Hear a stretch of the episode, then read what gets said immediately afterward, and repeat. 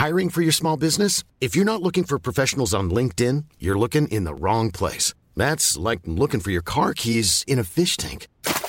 LinkedIn helps you hire professionals you can't find anywhere else, even those who aren't actively searching for a new job but might be open to the perfect role. In a given month, over 70% of LinkedIn users don't even visit other leading job sites. So start looking in the right place. With LinkedIn, you can hire professionals like a professional. Post your free job on linkedin.com slash people today. There's never been a faster or easier way to start your weight loss journey than with PlushCare. PlushCare accepts most insurance plans and gives you online access to board-certified physicians who can prescribe FDA-approved weight loss medications like Wigovi and Zepbound for those who qualify. Take charge of your health and speak with a board-certified physician about a weight loss plan that's right for you. Get started today at plushcare.com slash weight loss. That's plushcare.com slash weight loss. plushcare.com slash weight loss. When you're ready to pop the question, the last thing you want to do is second-guess the ring. At BlueNile.com, you can design a one-of-a-kind ring with the ease and convenience of shopping online. Choose your diamond and setting. When you find the one, you'll get it delivered right to your door. Go to BlueNile.com and use promo code LISTEN to get $50 off your purchase of $500 or more. That's code LISTEN at BlueNile.com for $50 off your purchase. BlueNile.com code LISTEN.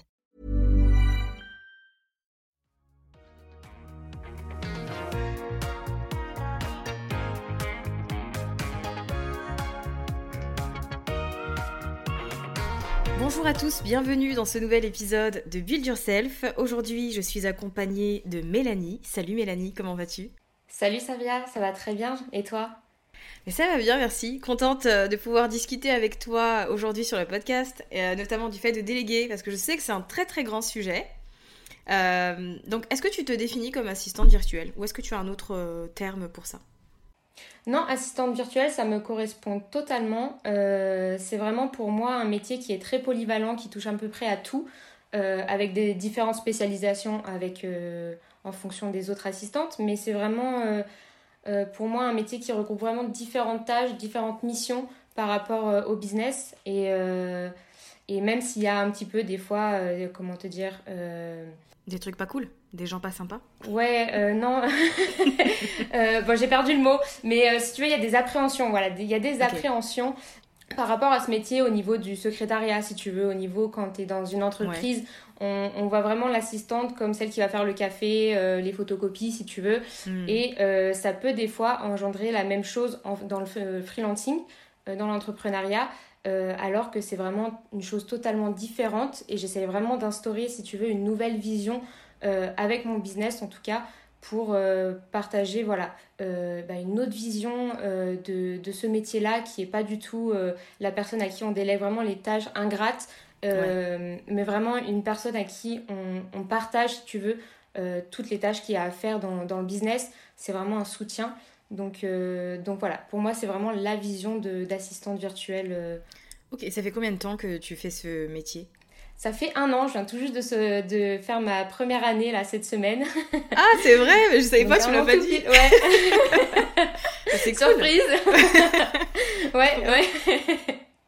ouais, totalement, ouais. Et du coup, tu faisais quoi avant Euh, alors, il faut savoir que euh, j'étais pas du tout dans le monde de l'entrepreneuriat avant, j'étais dans le tourisme. Euh, D'accord. J'ai fait des études de tourisme, ouais, étonnant. Euh, mais c'est vrai qu'après après mes études, il y a eu la crise sanitaire qui est arrivée et qui a fait en sorte que j'ai pas pu trouver de travail directement dans, le, dans ce secteur-là. Donc j'ai dû enchaîner différents métiers comme dans la restauration pour faire le ménage.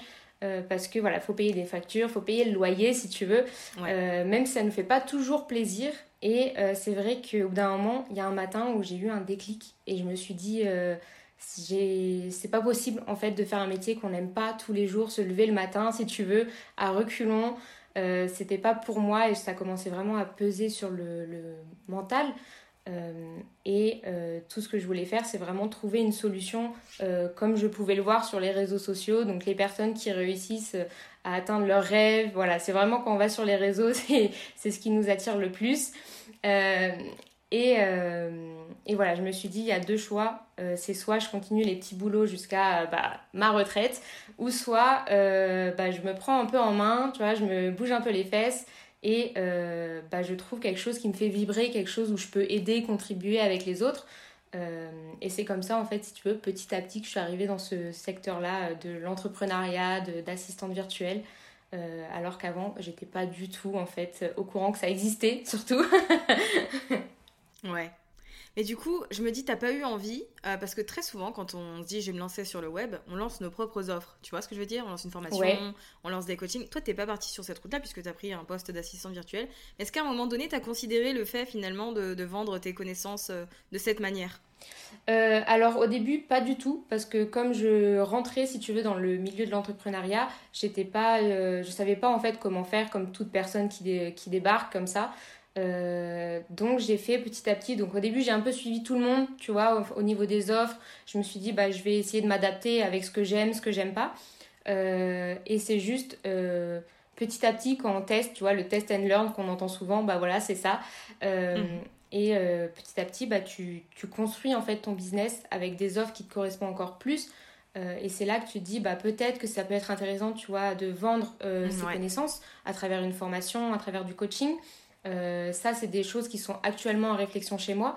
Euh, mais voilà, c'est tout juste un an, si tu veux, après, pendant la toute première année. Je pense que c'est vraiment, euh, on teste, on évalue, on voit si, si ça nous plaît aussi, parce qu'on rentre dans un, dans un milieu qui est aussi à part que du salariat. Donc c'est vrai qu'il faut, faut, faut s'adapter. On n'est pas... c'est vraiment un monde différent. Ouais. Mais voilà, c'est au début, non, pas du tout. J'ai pas du tout pensé. Et c'est euh, petit à petit que, voilà, il y a des idées qui, qui font des petits pop-up, si tu veux, dans mon, dans mon cerveau. Et c'est à partir de ce moment-là qu'on commence vraiment à se poser et réfléchir de comment on veut évoluer aussi, euh, pas dans 5 ans, dans 10 ans, dans 20 ans. Même si au début, on part d'un métier euh, qui n'est pas forcément connu de tout le monde, même dans l'entrepreneuriat, quoi. Carrément. et du coup, est-ce que tu as suivi une formation? Est-ce qu'il faut se former ou est-ce qu'on peut faire ce métier en autodidacte au final? Euh, on peut faire ce métier en autodidacte, c'est ce que j'ai fait moi en fait euh, tous mes débuts. Je savais pas, euh, j'ai découvert en fait si tu veux ce métier-là à travers une américaine. Donc directement, je, me suis intéressée à travers son contenu sur les réseaux, mais il n'y avait pas forcément de formation si tu veux payante ou gratuite que je pouvais utiliser pour apprendre comment gérer bah, le temps avec les clients, la communication. C'est des choses à prendre en compte. mais par contre, je recommande quand maintenant avec mon recul, maintenant qu'on se lance, c'est toujours mieux d'avoir une formation pour vraiment apprendre à s'organiser. Parce que même si on est une personne organisée, avec plusieurs clients, va falloir aussi gérer tout ce qui est imprévu, tout ce qui est urgence. Euh, et ça, c'est super important parce que chaque client est important. Donc si on commence à, à oublier, si tu veux, des priorités, ça commence après à, à nous peser sur le, le mental. Et c'est pas du tout ce qu'on souhaite euh, quand, quand, on se lance, quand on veut aider surtout les, les autres. Donc, euh, donc c'est ce que je recommande. Et puis ça fait toujours pas de mal euh, de se former de temps en temps à un métier. C'est vrai. alors du coup, finalement, est-ce que tu peux nous, nous, expliquer le genre de tâches, si tu veux, que fait une assistante virtuelle? Qu'est-ce qu'on peut déléguer du côté formateur? Et finalement, qu'est-ce que vous, vous pouvez accepter de faire aussi de votre côté en tant qu'assistante? Alors les tâches sont vraiment variées en fonction des assistantes. Il y en a maintenant euh, vraiment beaucoup sur les réseaux euh, depuis quelques années maintenant. Et c'est vrai que chaque personne a, sa spécialité, a sa spécialisation, sa passion. C'est vraiment avec les intérêts aussi que ça joue beaucoup. Il y en a qui vont être spécialisés dans les réseaux sociaux. Donc là, ça va être vraiment de la création de contenu euh, sur TikTok, faire des vidéos. Sur Instagram, voilà, c'est vraiment un univers complètement différent. Il y en a, ça va être de la rédaction web, il y en a, ça va être de l'administration, de la comptabilité. Et euh, en fait, les tâches sont vraiment variées. C'est pour ça que je pense qu'on appelle vraiment ça une assistante virtuelle ou une adjointe. Euh, tout simplement parce que c'est vraiment des tâches qui sont euh, variées en fonction du business aussi. Parce que chaque business a ses propres tâches, elles sont toutes différentes. après, c'est vraiment de prendre l'assistante qui convient vraiment au niveau du business, au niveau de la spécialisation et aussi de ses envies, de ses passions. Et c'est ça qui va faire vraiment faire la différence, si tu veux, euh, quand on va faire des missions ensemble, quand on va travailler ensemble, collaborer ensemble. C'est ça qui va aussi donner euh, de l'envie aux deux personnes, parce que, ou à toute l'équipe, s'il y a plusieurs personnes dans l'équipe, parce que c'est ça aussi le but. donc c'est vraiment des tâches variées. C'est à ça, il faudrait vraiment voir en fonction de l'assistante qu'il y a en face de vous et de se demander voilà qu'est-ce qu'elle aime faire aussi euh, de son côté et euh, le besoin du business actuel. Si là il y a des personnes qui nous écoutent et qui se disent ah mais ça ça me plaît bien, je me vois pas lancer des formations, par contre j'aimerais bien me lancer en, dans l'assistana virtuel, donc au moins on sait maintenant que tu peux te lancer en autodidacte, et c'est sûr que c'est mieux de te former un peu pour apporter de la structure finalement à ton activité et pour faire en sorte que les choses se passent au mieux. Euh, mais la grande question, c'est souvent combien ça coûte une assistante virtuelle? Comment je fixe mes tarifs? Parce que je pense que les gens se font une idée. Genre, je pense que la plupart des gens, déjà, pensent que c'est euh, un grand budget, alors que tu peux commencer à déléguer des petites choses tranquillement, même euh, si tu démarres tout juste, quoi. Ouais, totalement. Euh, c'est vrai qu'on se fait vraiment une montagne, on va dire, pour tout ce qui est délégation. C'est vraiment un très très gros sujet chez les entrepreneurs et qu'on voit souvent, en fait, c'est les mêmes problématiques c'est le budget. C'est vraiment la, chose en fait euh, qui bloque. Alors que parfois, euh, juste 3 heures par exemple, si tu veux, euh, c'est pas un budget très conséquent et on peut déjà tâter le terrain en fait, voir si on est prêt à déléguer et s'il y a vraiment des choses à déléguer aussi ou si c'est juste parce que on pense qu'on est trop surchargé, mais alors qu'on peut optimiser nous de notre côté il faut pas voir ça vraiment comme euh, une adjointe qui va être là H24 euh, si tu veux tout le mois, toute l'année. C'est sûr que si on prend quelqu'un comme ça, vaut mieux peut-être voir pour prendre un salarié directement. Euh, mais c'est vrai qu'on peut commencer tout petit, ça c'est comme tout. On peut prendre une assistante pour quelques jours, quelques heures, juste voilà pour voir si ça nous convient aussi, si c'est la personne qui nous convient, si c'est vraiment une assistante qu'il nous faut et pas une autre personne. Ça peut être très bien si c'est pour les sites internet, peut-être c'est pas une assistante qu'il faudra. Voilà, c'est vraiment euh, euh, voir ça. Mais voilà, le budget, il faut vraiment essayer d'enlever cette croyance qui est euh, vraiment une grosse montagne, alors que parfois on peut en avoir pour bah, très, pas très peu cher, mais ça reste quand même un investissement. Mais on peut toujours très bien s'en tirer, et juste pour tester en fait, tout simplement. Carrément. Est-ce que tu as une moyenne, on va dire, du tarif horaire? Parce que c'est souvent ça. Après, il y a des forfaits, bien sûr. Euh, mais il y a toujours un tarif horaire sur lequel l'assistante se base. Je sais pas s'il y a des, une moyenne, tu vois, dans la pratique. Ouais. Euh, alors moi, quand j'ai commencé, il y avait, euh, j'étais partie sur la base de 40 euros, si tu veux, de l'heure. la moyenne, c'était vraiment ça, en fait. quand je regardais les autres assistantes, comment elles faisaient, généralement, c'est le 40 euros qui sort le plus. Après, ça peut baisser. Donc, il y en a, ils font des 25 euros. Mais bah, après, voilà, c'est chacun euh, voit en fonction aussi de ses charges, euh, de son côté, euh, des logiciels. Voilà, il y a plein de choses à prendre en compte. mais je pense que la base que, où tout le monde est à peu près confiant, on va dire, ça serait les 40 euros. Puis après, on a juste voir aussi avec les personnes qui sont en face de nous si ça convient ou pas, si c'est vraiment aligné aussi avec le travail qui est rendu. Voilà, c'est vraiment quelque chose à tester. Mais, mais la base, ouais, 40 euros, je pense que c'est déjà une très bonne base pour commencer. D'accord, c'est un bon, un, bon indicateur. Ouais. Euh, forcément, la question suivante, c'est euh, ok, euh, il y a peut-être des gens là qui vont se dire c'est bon, ça m'intéresse, j'ai envie de me lancer. Comment est-ce qu'on trouve, tu vois, des clients? Comment on fait? La fameuse question des clients. Et eh ben en fait, ça, ça va être comme tout, tout métier, tout entrepreneur. Il y a différentes façons. Donc il y a la prospection directe où là on envoie des mails, on appelle. Euh, ça, c'est en fonction aussi de la personnalité, ça convient ou pas. Euh, la plus douce, c'est avec la création de contenu, tout simplement, euh, sur Instagram. personnellement, j'ai trouvé mes clients presque qu'à travers Instagram ou LinkedIn de temps en temps, mais ça, ça n'allait pas forcément plus loin. et c'est vrai que juste produire du contenu, même si c'est du gratuit, en fait, on crée une relation de confiance avec, avec l'audience, avec la communauté. Et c'est ça qui aide énormément bah, à trouver des clients, tout simplement. Euh, faut pas voir les clients comme euh, des chèques ou des virements, tu vois, en fin de mois, mais vraiment comme des personnes qui, c'est des humains, ils ont un besoin, ils ont envie aussi de développer leur, euh, leur entreprise. Et c'est vraiment trouver le, le, pourquoi, en fait, le petit point qui fera la différence bah, avec nos services, tout simplement. Ouais, c'est vrai que c'est un truc euh, pour le coup qui est important. Je sais pas si toi tu as déjà démarché.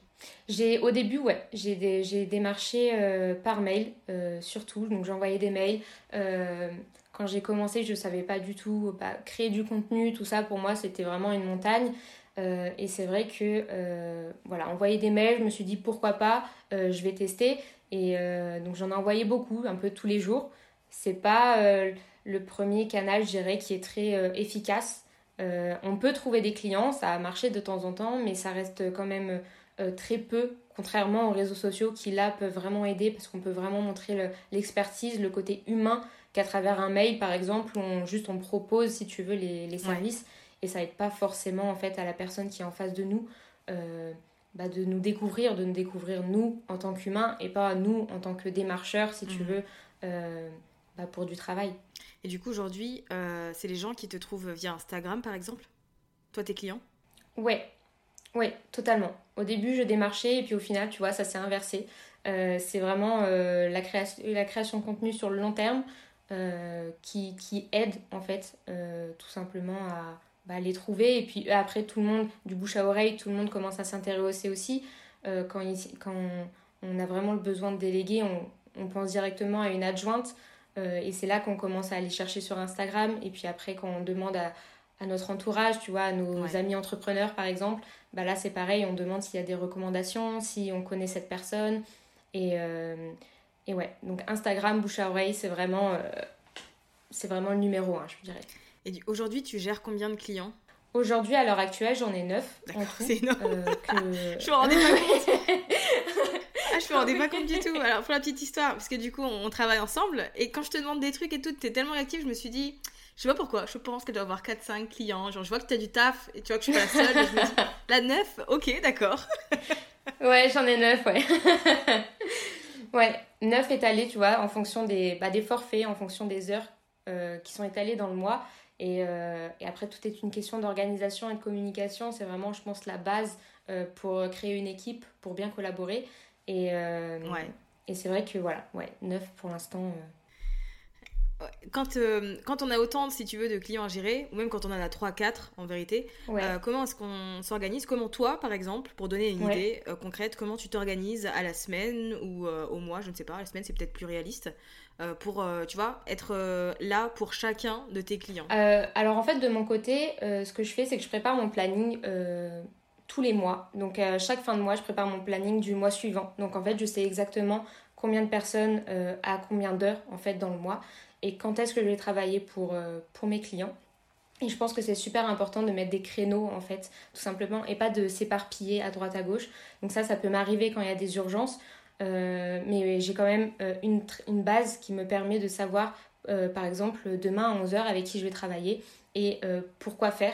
C'est pour ça que je demande souvent à mes clients de me préparer des listes, si tu veux, de tâches à faire à l'avance avec des deadlines. Comme ça, moi aussi, je peux adapter le planning de mon côté, ce qui permet aussi d'avoir une fluidité dans les tâches, dans tout ce qu'il faut faire en fait pour les objectifs du mois. Et moi, de mon côté, je peux gérer bah, tous les clients en même temps et même des, des urgences si il y en a, il y en a euh, à n'importe quelle heure dans la journée. Ça arrive euh, régulièrement les urgences? Ça peut arriver, ouais. Donc des problèmes de logiciel, des... ça, peut, ça, ça, peut arriver de temps en temps, ouais. Ok.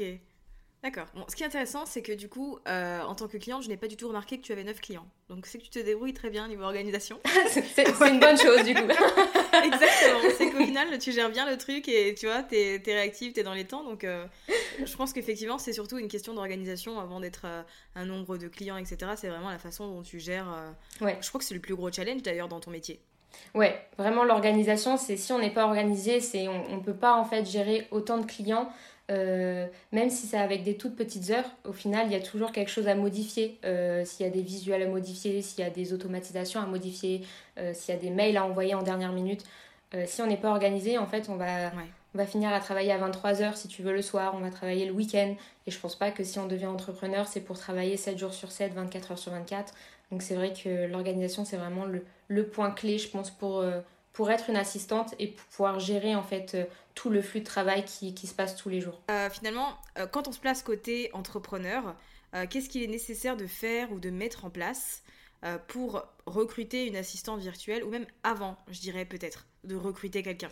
Avant toute chose, quand on commence à penser à déléguer, à recruter quelqu'un dans son équipe, ce qu'il faut faire, c'est quelque chose de tout simple mais que personne veut vraiment faire, euh, ce qui est un peu chiant à faire, je l'avoue, c'est en fait d'analyser toutes les tâches qu'on fait au quotidien euh, dans le business.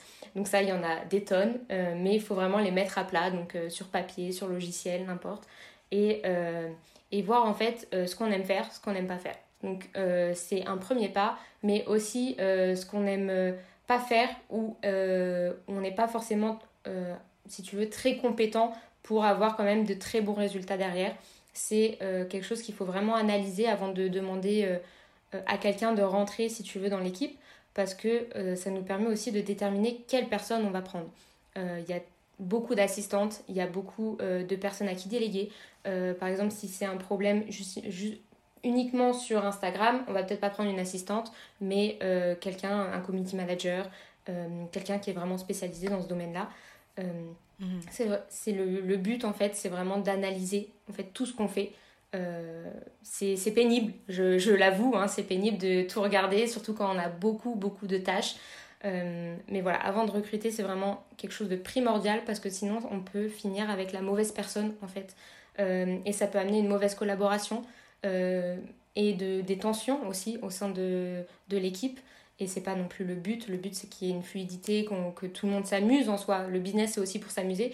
Et, et tout part en fait de l'avant-délégation et pas de l'après. en, en, listant les tâches, en, en regardant un petit peu ce qu'on aime faire, ce qu'on n'aime pas faire. Et après, à partir de ce moment-là, on peut euh, faire un petit bilan, si tu veux, de, euh, bah, de tout ça en fait. Ouais, c'est vrai que c'est un truc qui est important et je pense que les gens ne prennent pas forcément ça en compte et ils se disent euh, je vais aller chercher une assistante. Finalement, ils prennent même pas le temps de se poser juste pour se dire qu'est-ce que je vais lui déléguer? C'est ça. qu'est-ce que je vais les laisser faire? le plus important. ouais, voilà. Je sais pas si ça t'est déjà arrivé finalement d'avoir des appels découvertes où la personne elle est venue en mode touriste, tu vois. si, si, si, ça m'est énormément arrivé que la personne euh, arrive en me disant bah, je sais pas quoi déléguer, mais euh, je veux déléguer. Euh, à partir de ce moment-là, on ne peut pas faire grand-chose à part juste d'analyser ce qu'il faut faire, parce qu'il faut savoir que quand on veut déléguer, on demande à une personne extérieure au business de rentrer dans le business. Donc ça, c'est comme en entreprise quand on cherche un, un, ben, job, si tu veux, quand on rentre dans un nouveau travail, c'est pas à la personne qui rentre dans le travail de tout préparer en amont pour son arrivée. C'est quelque chose, euh, c'est aux dirigeants si tu veux, c'est euh, au manager de le faire. Et donc c'est pareil dans l'entrepreneuriat, dans le freelancing, ça va être la personne qui gère le business à l'accueillir en fait, tout simplement hyper important ce que tu dis, ouais. C'est un bon rappel de. C'est important de se positionner en tant que chef d'entreprise, tu vois, de prendre ses responsabilités et de se dire que bah, c'est toi qui as les rênes de ton business. C'est toi qui prends les décisions et euh, les gens sont là pour te soulager et t'aider, mais ils vont pas faire le job à ta place. Ouais, totalement. Ouais, ouais. C'est. Euh, de toute façon, quand on veut déléguer, quand on fait rentrer quelqu'un dans, l'équipe, il y a directement cette posture de leader, cette posture de, chef d'entreprise qui va devoir monter parce que la personne qui va rentrer ne va, ne, pas forcément tout savoir sur le business, même si elle s'y intéresse énormément.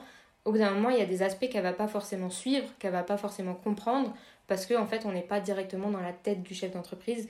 On est dans notre tête, on veut faire le maximum, mais après, si on n'a pas tous les éléments derrière euh, qui nous permettent de, faire le travail correctement, là, après, il y a un blocage. On est d'accord. Euh, et du coup, cet aspect-là qui est euh, indispensable euh, de préparation, il est suivi aussi finalement par un... Parce que c'est beaucoup de communication, je trouve. donc c'est quoi tes conseils à toi pour que l'expérience se passe au mieux des deux côtés? Je dirais Vraiment, la communication, comme tu viens de le dire, tout simplement, c'est euh, quelque chose de très très très important et qu'on sous-estime en fait. Euh, dans le business, on peut dire qu'on n'a pas le temps toute la journée, on est, on est vraiment overbooké, on n'a pas le temps, il y a, il y a diverses, diverses tâches qui commencent à arriver comme ça, comme des pop-up. Euh, mais si on ne prend pas le temps de communiquer avec la personne avec qui on a, bah, on a fait rentrer en fait dans le business, mhm. ça va être très compliqué pour elle de s'intégrer, de vouloir aussi travailler avec cette personne parce que elle va être perdue, elle va pas vouloir. Euh, il y aura pas de considération si tu veux, et c'est pas le but. Euh, le but c'est de créer une équipe que tout le monde s'entend, que tout le monde euh, s'amuse, comme je disais précédemment, et, et vraiment très très très important donner les feedbacks, donc vraiment la communication, dire ce qui a été bien, ce qui n'a pas été bien. Donc vraiment les deux aspects et pas forcément ce qui n'a pas été bien seulement et oublier un côté. C'est vraiment les deux aspects pour qu'on puisse vraiment avoir toutes les cartes sur la table et de se dire bon ben maintenant euh, j'ai fait une erreur sur ça, je vais me rectifier, ou ça, j'ai fait ça bien, je vais continuer. C'est vraiment comme partout, en fait, tout simplement. C'est euh, dans tous les aspects, je dirais, de la vie, en fait. Même pas que dans le business, c'est la communication qui reste le, premier pas, en fait, sur le podium, de vraiment dire euh, bah, qu'est-ce qu'il faut faire, qu'est-ce qui a, qui a été bien fait et pas bien fait, pourquoi c'est important et le ressenti aussi des personnes. Généralement, on dit bon, bah, ça, ça a été bien fait ou ça, ça n'a pas été bien fait. Mais on ne dit pas aussi ce qui a été derrière. Donc, est-ce que la personne s'est sentie frustrée? Est-ce qu'elle s'est sentie, bah, je sais pas, sereine? Voilà, c'est vraiment des choses à dire pour que la personne ait de la considération en disant bah, je suis très très contente de travailler avec cette personne. Je suis voilà, de la reconnaissance, de la gratitude. C'est le but aussi parce que sinon après bah, le business va stagner. Et euh, sans savoir pourquoi, on va se poser les questions bah, pourquoi ça stagne? Alors que tout, tout allait bien. Et euh, c'est à partir de ce moment-là que après ça fait effet boule de neige et pas dans le sens positif. Et c'est pas ce qu'on recherche. D'accord. Je pense aussi que je rajouterais l'élément patience. Alors plutôt peut-être d'un point de vue entrepreneur dans le sens où alors déjà c'est dur, bien sûr, de faire entrer quelqu'un dans ton business alors que tu travailles seul depuis un moment. Mais il faut aussi accepter euh, que forcément au début ce sera pas fait comme toi tu as l'habitude de le faire. Ouais. Et donc c'est important d'accepter en fait qu'il y aura mm. peut-être des petites erreurs ou des petites retouches ou des petites machins que c'est pas de la perte de temps, parce que ça c'est un truc aussi qu'on a tendance beaucoup à se dire de notre côté. Si je le fais moi-même, ça ira plus vite. Oui, mais non, en fait, pense long terme. c'est ça. ça c'est un, gros challenge, tu vois. Et je trouve que c'est un, un, truc avec lequel il faut faire la paix, de se dire le plus important c'est que ce soit fait, et dans tous les cas, euh, la personne, euh, tu lui expliques les choses une fois, elle essaye, peut-être qu'elle va faire quelques erreurs, elle va réessayer, et après elle maîtrisera le truc, et puis au moins c'est un, sujet, une tâche sur laquelle tu n'auras plus à mettre les mains, tu vois. C'est ça, exactement. On reste tous des humains, donc euh, tout le monde a des compétences en fonction aussi de, l'expérience. le but c'est vraiment d'être patient, de montrer en fait le chemin, parce qu'on peut demander une tâche, mais si la personne ne l'a jamais fait, il faut quand même lui montrer le chemin. Donc tout ce qui est des process aussi, euh, aide à la patience, euh, qui nous permettent aussi de gagner du temps. Et c'est plus du tout une perte de temps à ce niveau-là, c'est vraiment... Euh, ce qu'on pourrait appeler la perte de temps, c'est vraiment de mettre en place la collaboration, vraiment de mettre tout de A à Z, tout à plat, donc tout ce qui est process, toutes les missions à déléguer, etc. Mais ensuite, une fois que tout est prêt, la personne peut très vite devenir autonome s'il y a tout ce qu'il y a derrière. Donc s'il y a tous les process, s'il y a vraiment toutes les missions bien détaillées, la personne après elle peut tout faire elle de toute seule, en fait, elle est autonome et il n'y a plus besoin d'interaction, si tu veux, par mail, sur Slack, par WhatsApp, euh, de comment on fait ça, où est-ce que je peux trouver euh, telle photo, ou euh, voilà, c'est vraiment des choses à prendre en compte. Et puis après, c'est vraiment un gain de temps, mhm. en tout cas. Bah, pour, le, pour le business. Ouais, je suis d'accord. Bon, d'où l'importance d'avoir un CEO Day et de créer des SOP de ressources pour lesquelles j'ai un contenu gratuit à télécharger, n'est-ce pas merveilleux? En tout cas, merci beaucoup euh, Mélanie d'avoir pu euh, apporter ton expérience finalement et surtout euh, peut-être dédramatiser, tu vois, ou relativiser un peu le fait de déléguer. C'est quelque chose qui est hyper important et à un moment donné, de toute façon, tu as besoin de te concentrer sur ta zone de génie si tu veux un peu de liberté dans ton business. Donc c'est bien que tu puisses apporter ton, ton expérience là-dessus. où est-ce qu'on peut te retrouver sur Instagram pour les personnes qui ont envie d'en savoir plus? Alors sur Instagram, on peut me retrouver sous le euh, le slogan euh, mc.virtualassistante. Ok, super. De toute façon, ce sera dans les notes de cet épisode. Merci encore, euh, Mélanie, pour, pour ton temps et puis pour ton partage d'expérience. Merci à toi. J'espère que cet épisode vous aura plu et vous aura permis d'en savoir plus sur le métier d'assistante virtuelle, mais aussi quelles sont finalement les premières étapes pour apprendre à déléguer sereinement. Merci d'avoir écouté cet épisode jusqu'à la fin. Si vous l'avez apprécié, n'hésitez pas à le partager autour de vous. N'hésitez pas également à mettre 5 étoiles et un petit avis positif sur Apple Podcast ou Spotify. Et moi je vous dis à très vite pour un nouvel épisode.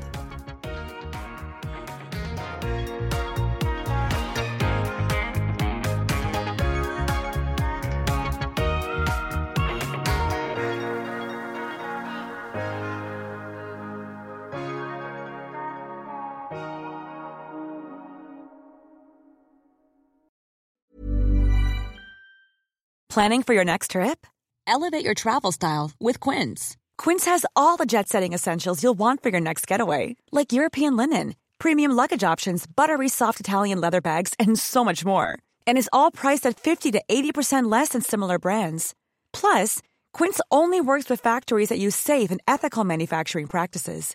Pack your bags with high-quality essentials you'll be wearing for vacations to come with Quince. Go to quince.com slash pack for free shipping and 365-day returns. Mom deserves the best, and there's no better place to shop for Mother's Day than Whole Foods Market. They're your destination for unbeatable savings, from premium gifts to show-stopping flowers and irresistible desserts. Start by saving 33% with Prime on all body care and candles. Then get a 15-stem bunch of tulips for just $9.99 each with Prime. Round out Mom's menu with festive rosé, irresistible berry chantilly cake, and more special treats. Come celebrate Mother's Day at Whole Foods Market.